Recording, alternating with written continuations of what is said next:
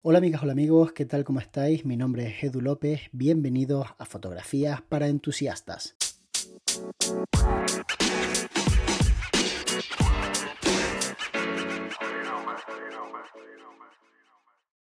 Sé perfectamente que sabéis que tengo mucho material, mucho más del que necesito.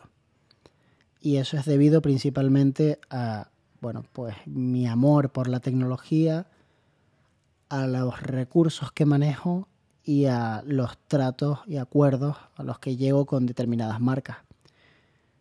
Entonces, pues durante los últimos años he ido acumulando un montón de cosas. Algunas las he vendido porque obviamente no me caben directamente en el estudio y otras me las he ido quedando. Normalmente me quedo las que digo, esto podría utilizarlo en algún momento.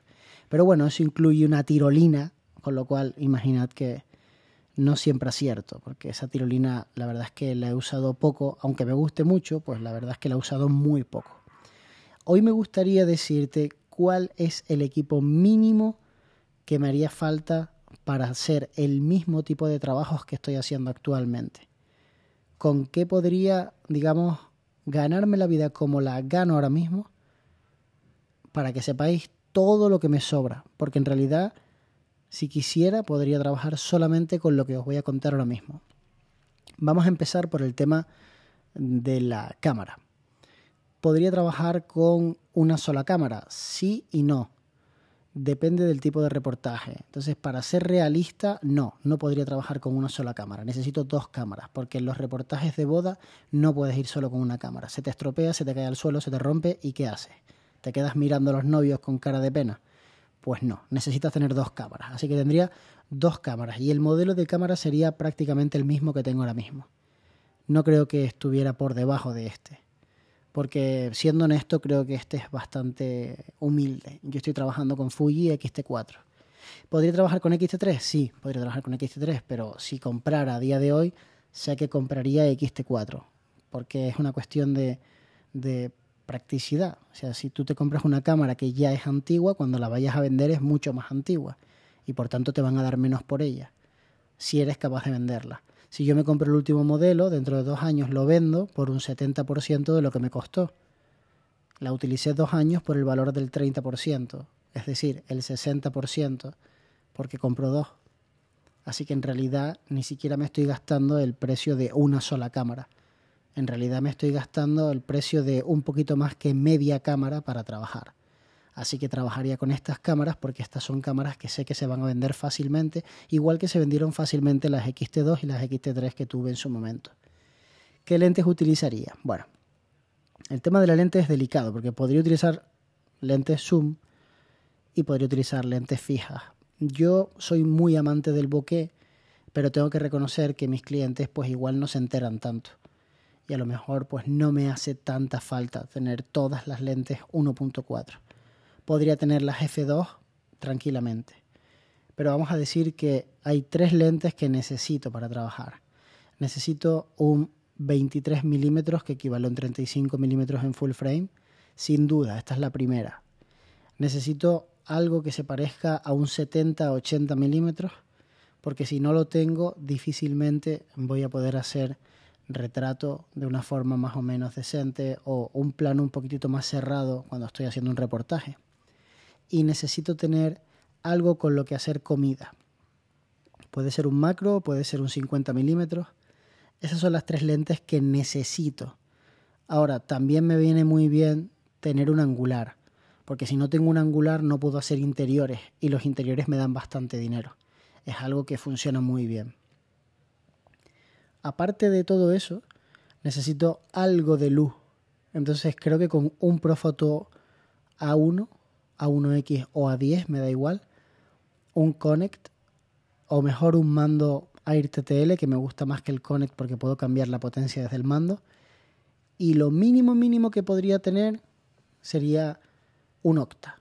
A lo mejor un difusor también podría utilizarlo, pero sería mucho más incómodo.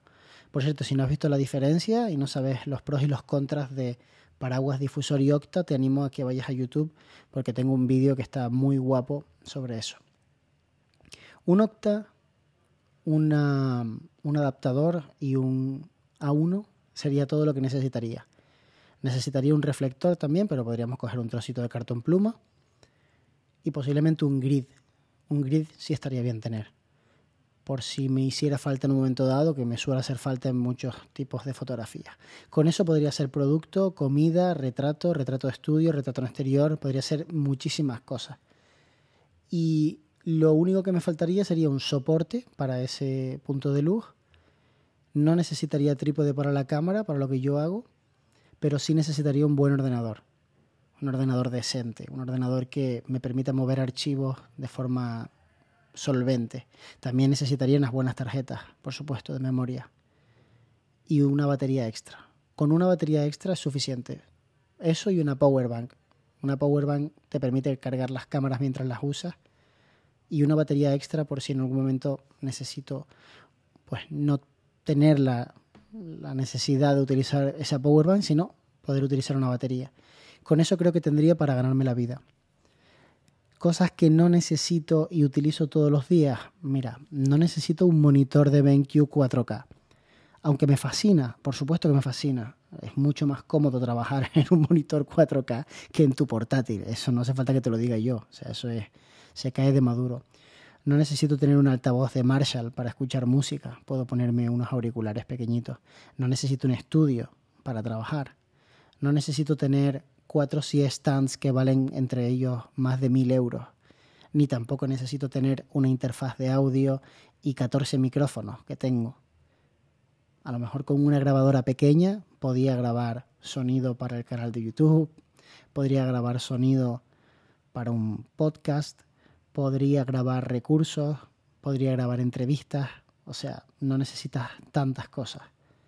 Entonces la cuestión aquí es, si no las necesitas, ¿por qué las utilizas? ¿Y por qué te las compras? ¿Por qué gastas tus recursos en tenerlo? Y os voy a explicar algo que a lo mejor no habéis pensado, pero que es parte de la vida. Solamente se vive una vez y solamente vamos a tener la edad que tenemos ahora, en este instante. Obviamente cuando yo hago un desembolso en una tercera cámara, o cuando me compro la última GoPro teniendo ya otra, o cuando me compro un quinto C-Stand, me lo podría ahorrar. Y el coste de oportunidad de gastarme ese dinero es que no me lo voy a gastar en otra cosa. Y cuando empiezas a sumar y sumar y sumar, te das cuenta de que casi que te podrías comprar una casa con todo lo que te estás gastando.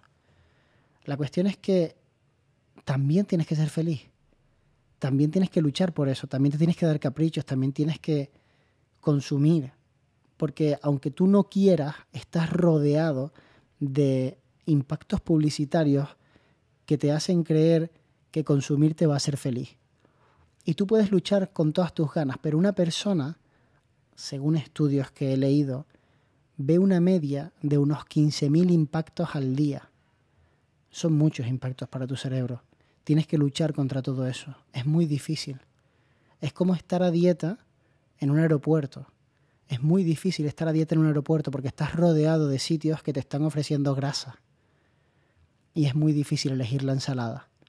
¿Hay gente que lo consigue? Por supuesto. Hay gente que está súper determinada, tiene sus objetivos absolutamente claros y lo consigue.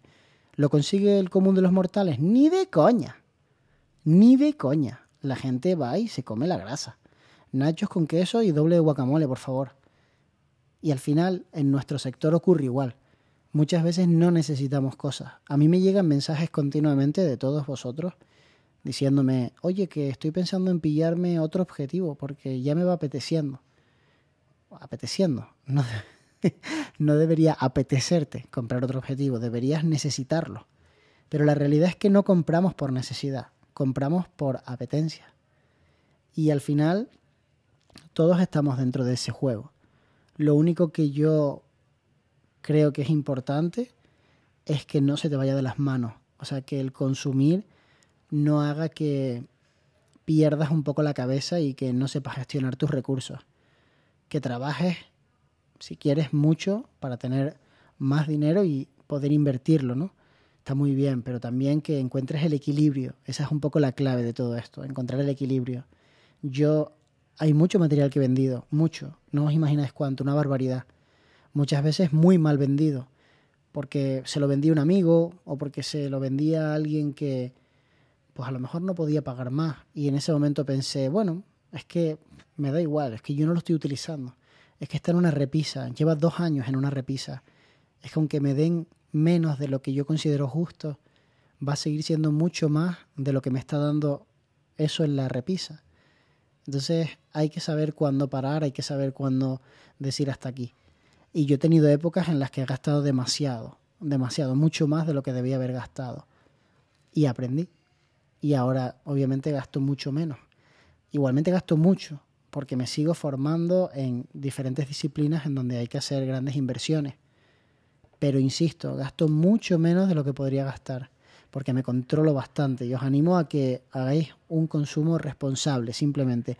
No a que dejéis de comprar, a que hagáis simplemente un consumo responsable.